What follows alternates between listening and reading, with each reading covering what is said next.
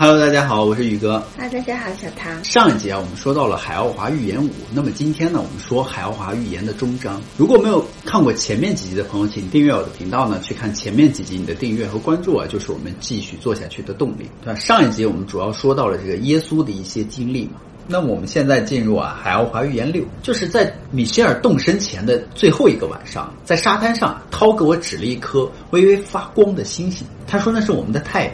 然后啊，我们就乘坐之前来的时候那个飞台，朝宇航中心飞去。要换成大型的飞船才能够去回到地球。行动匆匆啊，一路上谁也没有说一句话。一艘飞船啊正在待命。就在这简短的行程当中啊，我在黑暗中注意到了，就是我的同伴们掏的辉光啊，不像平常那么亮了，颜色暗淡，变得就是光层变薄。我很奇怪，但是我也没有问他，因为我大概理解，就是因为我即将走了嘛，他们也比较有一些难过和不舍。米歇尔说，当时我也非常的难过嘛。然后涛他就知道了，他说啊，别伤心，米歇尔，他知道我在想什么。在你们的星球上，绝大多数人是没有明亮的辉光的，成百万的人们啊，最关心的是物质的享受，因此他们的辉光相当的暗淡，你会失望。我仔细的端详着他，心里清清楚楚，很快我就再也见不到他。然后我最后问他，我说涛，你们是两性人，这有什么特殊的原因吗？涛说有啊，而且很重要。米歇尔，如果你不问这个问题啊，那才怪。你知道我们生活在一个超级星球上，我们所拥有的一切物质啊，也是高级的。这你也已经看到，我们的各种身体啊，包括肉体也必须是高级的。所以在这个领域里啊，我们已经进化到了最大的限度。我们可以激活我们的肉体，使它免得一死。我们可以使它复活，也可以创造它。人体里还有其他的层次的身体，如宇宙体。那么一共九层或九重或九种身体。如此刻啊，我们感兴趣的是液态身体和生理身体。液态身体影响着生理身体，那么生理身体又影响着物理身体。在液态身体中啊，你有六个主要部位，我们叫做库拉斯，就是你们瑜伽啊所称的生命的中心查克拉。第一个中心位置位于双目之间，鼻子上方一点五厘米的地方。你可以把它比喻成是液态身体的大脑，就是松果体嘛。它与松果体相关联，然后而后者在你的大脑中和第一中心在同一水平线上。在液态身体的底部，恰好就在性器官的上方，有另一个非常重要的生命能中心，我们叫它摩拉多尔。瑜伽导师称它为第六中心啊，就是尾骨中心。在这个地方。与脊柱相遇的地方是性感传导器，它像一个螺旋状的弹簧啊，只有在松弛时才能够触及脊椎的根部。要让它松弛啊，重要的是要有完美的两性生活，双方不但必须相爱，而且要在精神上密切相融才可以。只有这样，性传感器官才会伸长，触及脊椎，向这个生理身体传输能量以及特别的这种愉快的信号。之后啊，这个生理身体才会。作用于物理身体，你们地球上的佛教的密宗啊，明白这一点，他们就是做到过这一点的人为数不多。我们接着再谈那对相爱的那对儿，男方体验达到了极大的快乐啊，由于这种爱啊是真实而不虚伪的，是绝对相融的。那么快乐被转化成了有益于震动，再传导到这个性感器官的传导器上，所有这些感觉完成以后就停止。嗯，现在回答你的问题，由于我们的身体既是男又是女呢。所以我们可以啊任意的刺激男性和女性的这种感觉，而且我们体验到的这种快感和程度啊和层次都要就比你们这种单性人要强得多得多。进一步讲，就是我们的液态身体会处在它的最佳状态。我们的外貌啊，毫无疑问，与其说是像个男的，不如说是像个女的。至少从面目上看和身体形态上看是如此。米歇尔，你承不承认啊？一般而言，就是女人的脸比男人更好看一些。我们当然也喜欢好看的，所以我们啊。大多数人都是用女人的脸，就是造型用好看的那个造型。神灵给了所有生命的东西啊繁殖的可能性，所以各类物种才得以繁衍不断。按照神灵的意愿，就是所有的种系啊都有着雌雄两性。但是对人类而言，为了刚才解释过的原因啊，它加了一些其他的物种所没有的特殊的东西。比如说，女性在高潮的时候就像鲜花一样，花朵开放，她获得一系列的感受，这些感受能够使性传感器松弛，通过液态的身体引导，就引起其他物理身体的改善。那么这种现象可以发生很多次而不必怀孕，显然是神灵在这儿花了特殊的心思，给我们的身体加了更多的东西，不仅仅是物理的身体。在你们的星球上，这些东西有时候会被称为啊神性活力。涛说啊，在你们地球上大约有一百四十年了。人类加速着这个天地万物的摧毁和环境污染，这些是从蒸汽时代内燃机出来就已经有了。这种情况下变得就是不可扭转之情，你们没有多少时间来阻止污染。那么地球上主要的污染，一是汽油引擎，它可以立即被这个净燃料引擎所替代，就是说后者是不起污染效率。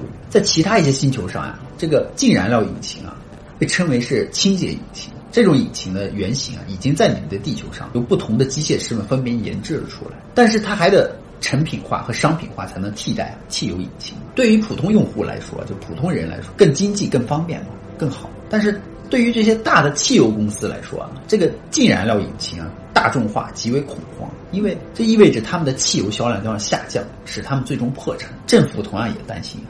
因为他们对这个汽油征收巨额的税息，你看米歇尔，什么都和钱有关系。正因如此啊，就是你们有一整套的经济和财务的互惠的网络，它对抗着地球上那些所有人类生活往更好的方向、更重要的方向运动，所以是相互拉扯。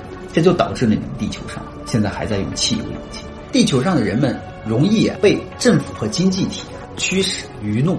剥削就以及被领着走向屠宰场，有的时候就是和大的有名的宗教还有着关联。当这些人在给人们洗脑、广告宣传中失败的时候，他们就会努力通过政治渠道，然后再经过宗教渠道或者通过两者巧妙的结合来达到自己的目的。想为人类做一些什么事情，那些伟大的人们很容易就被这个时代所踢开。比如说，最好的例子就是马丁啊、路瑟肯和这个甘地，他们当时都被踢开。在一个有一亿人口的国家里啊，一些人大约只有一千人的这个财政管理人员就能决定他们这些剩下一亿人的命运。这在你们地球是多么荒唐！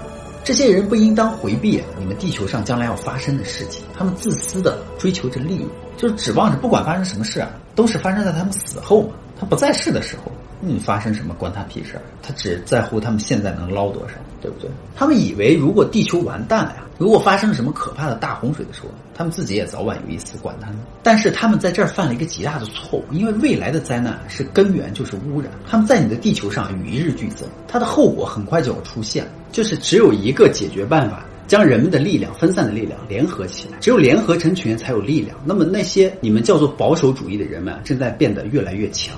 将来还会更强。最要紧的是啊，人们忘掉了仇恨、愤怒，特别是他们之间的政治和种族偏见。人们必须在全世界的范围内联合起来。别说那很困难，对吧？因为在地球上已经有了非暴力或非常大的一个国际组织——国际红十字会，它已经有效的运转了好些时日。重要的是，这些保守主义者们在他们防止污染环境的行动中，他们反对环境的破坏，如这个烟雾啊。交通工具的废气啊，工业烟雾等等，对吧？大城市的工业的废水，即使是化学处理过，也是有害的。但是它们也被排入了这个河流和海洋当中。美国的烟雾制造成这个酸雨，引起了加拿大四十多个湖泊的生态环境的下降。同样的，由于法国工厂和德国工厂的污染，也引起了北欧的各种灾难。现在我们谈一谈另一种污染，人们很容易忽略它，但它并不是无关紧要的。噪音是最有毒的一种污染。嗯，说。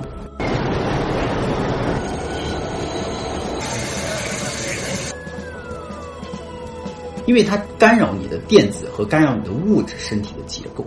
因为他说，我们地球人啊，正常的灵体大约有四亿兆个电子组成的，所以我们是一个电子组成的一个体，你知道吧？它的生命周期大约是十亿兆年嘛，就是灵体嘛。我们每个人的灵体的生命周期是在宇宙形成时就出现。那么你的灵体里有它们，当你死后，它的百分之十九将和宇宙的电子相结合，然后按照宇宙的法则再组合成新的人体。树木或者动物啊等等，对吧？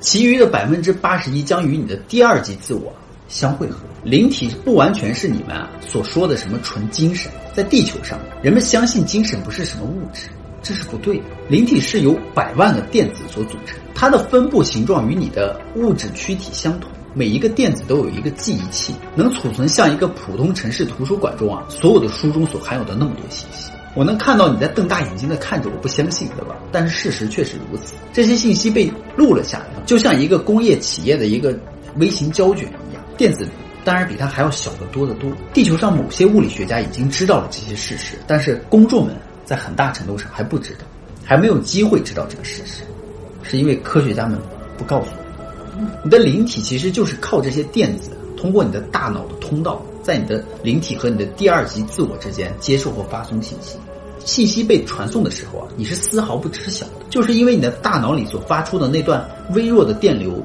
与你的电子是和谐的。由于是二级自我派灵体到你的肉体，所以啊，它从你的灵体接收信息啊，这是自然的一个过程。所以就像所有的电子物质。灵体这个第二级自我的工具啊，相当的精细和灵巧。在你清醒的时候，它能向二级自我发送那些相当紧要的信息。那么在第二级自我需要的比那更多的时候啊，也可以。就是因此，在你睡觉的时候，你的灵体会离开你的肉体，去和你的二级自我汇合，要么向他交上他需要的信息，要么啊接受他下达的信息和命令。在法语里，你们有一种古老的说法，就是当夜晚来临的时候啊，你的主意就会。自动出现，嗯嗯，就跟我们上一期说的嘛，在你遇到重大事情的时候啊，你有解决不了的事情的时候，你就去睡一觉，第二天醒来你就会有办法。嗯，多年之后，就是人们注意到，当你清醒的时候，对吧？睡觉清醒的时候，你脑子里就有了解决问题的办法。如今这个办法有利于第二级自我。现在人们通过非常高级和特殊的训练，能够使灵体和肉体啊脱离。有这种能力的人就会看到光。看到他的肉体，就好像在看他自己，同时也能看到灵体。银蓝色的光线连接着这个灵体与肉体之间，这个光线就是由灵体和电子所组成的。我知道你已经明白了我的话真正的意思，让我最后再解释一下噪音的危害。噪音直接侵害你的灵体的电子。嗯，借用无线电和电视的，就是谜语，就是寄生斑。如果你正在看电视屏幕啊，就是注意到电视屏幕上有以前我们那个。老电视上全是那个雪花，那个白点、黑白点，唰，那个黑白点就没有信号的时候嘛，不是黑白点吗？他说那是寄生斑。如果隔壁有人在用啊电动工具，那么这些斑就会变变大或变形，图像就会完全被破坏掉。嗯，这就是我们看那个电视的时候，如果旁边有用那种无线电什么啊，对，它会有干扰。同样的事情就会发生在灵体上，但遗憾的是啊，你不能像看电视屏幕那样看到它。更糟的是。噪音损害着你的电子。当人们说“哎，我习惯了”的时候，这就意味着人们大脑是紧张的，你的精神会激发自我保护，而灵体却不会。这个寄生斑损害的人就是你的电子，当然也会对你的第二级自我造成啊就灾难性的影响。传到你耳朵里的声音非常的重要，就是一段特定的音乐会把你激发到一个舒缓安乐的一个状态中，对吧？就有一些音乐虽然也蛮好听，但对你没有任何的影响，甚至。反而使你感到不安。我们来做这么一个实验，就是选一段你喜欢的小提琴或钢琴啊，或笛子音乐你把它的音量放到最大。当你的鼓膜啊，就是受到影响的时候，放到最大的时候，你就会身体就会遭罪嘛，嗯，很难受。嗯，地球上多数人认为这个噪音是个可忽略的一个污染，但是啊，就是它噪音比它排出来这个废气这个毒啊还要大三到四倍。虽然毒气是影响着你的喉咙的，但是噪音啊在影响着你的灵体。可惜无法把你的灵体用照片拍下来，所以人们啊根本就不在乎它，因为看不见了。由于你们地球人喜欢证据，就比如说有个人说我看到鬼了，他所看到的其实啊是那些还没有重新组成成员的灵体，就是那百分之十九的电子，你知道？他不是说了吗？人死后有百分之八十一二级自我，百分之十九是会去重新组成。一个物体，那么这些电子在死后的三天内从肉体上分离了出来。由于某种静电作用的结果啊，这些电子啊就能被看到，像肉体一样的形状。这就是我们所谓的地球上的人见到鬼。嗯哼，在被大自然重新利用之前啊，它是空的，但它也存在着一些你以前的记忆，所以它就会转回去去寻找啊他所知道的一些地方，或者是他喜欢的，或者是他憎恨的地方。比如说他跳楼死的，就像我们上次说了嘛。那是他憎恨的一个地方，所以他就会还会去回到那里，重复的做那件事情。米歇尔就问这个涛啊，他说：“你能够看到我的未来吗？”涛说：“当然我可以看到。我们啊，能够预先看到你整个人的一生的样子，以及你肉体的死亡。”然后他就问涛说：“那我什么时候死？你很清楚，我不会告诉你，却为什么还要问呢？知道未来是很糟的事情。那些被告知未来的地球人，他们犯了双倍的错误。第一啊。”算命也许是个江湖骗子，对吧？很多人去找人算命。第二就是知道将来啊，知道你的未来是违法自然法则的，因为不然的话，我们的知识就不会被抹掉。许多人相信星星的影响，他们按照这个占星术来行事。你怎么看，涛？涛没有回答，他笑了。那么整个行程回来的时候啊，像我来的时候是一样，我们没有停留，但是我又一次能欣赏到那些，比如说太阳系啊、行星啊、星空啊各种颜色。在离开的地球不到九天之后啊，我又被重新送回了我的花园，又是在半夜当中，我被送了回来。他回来之后啊。他说他写书了嘛，在之后的三年里，我未能将之啊印刷和发表出去。那段时间，他说我很难，而我出乎我意料的是，涛没有给过我任何的信号。在我们三年之间，我和他没有任何的接触，无论是心灵感应还是躯体接触都没有。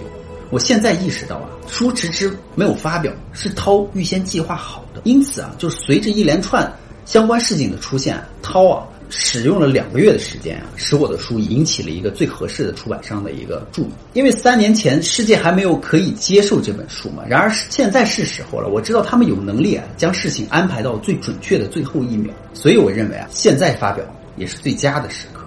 在那个期间，我完全明白了涛他们希望我写这本书，以及为什么把我的躯体带去他那里。我坚持啊。用躯体这个词，是因为最常见的问题是你肯定是在做梦，或者是你做了一连串的梦。那么我这本书出完之后啊，有三种读者。第一种就是绝大多数人啊，仍然不相信我去过另一个星球，但他们承认这本书啊震撼了。不管你有没有这件事情都不重要，重要的是书中提供的不可估量的信息。第二种人就是上面那些人中的一部分，他们连续把书读了几遍之后啊，相信了我在书中所讲的事情。这些读者是对的。还有一种人，就是是那些在读了这本书以前就已经有相当程度的相信这方面知识和修养的人他们从一开始就知道这是真实的故事。那么，观众朋友们，你们到底是其中的哪一种人呢？至此啊，这个海奥华预言啊就结束了。有什么问题，请在我们的节目下面留言吧。好了，今天呢我们就说到这里了。喜欢我们的朋友呢，请订阅和关注我们的频道吧。你的订阅和关注啊，就是我们继续做下去的动力哦。拜拜。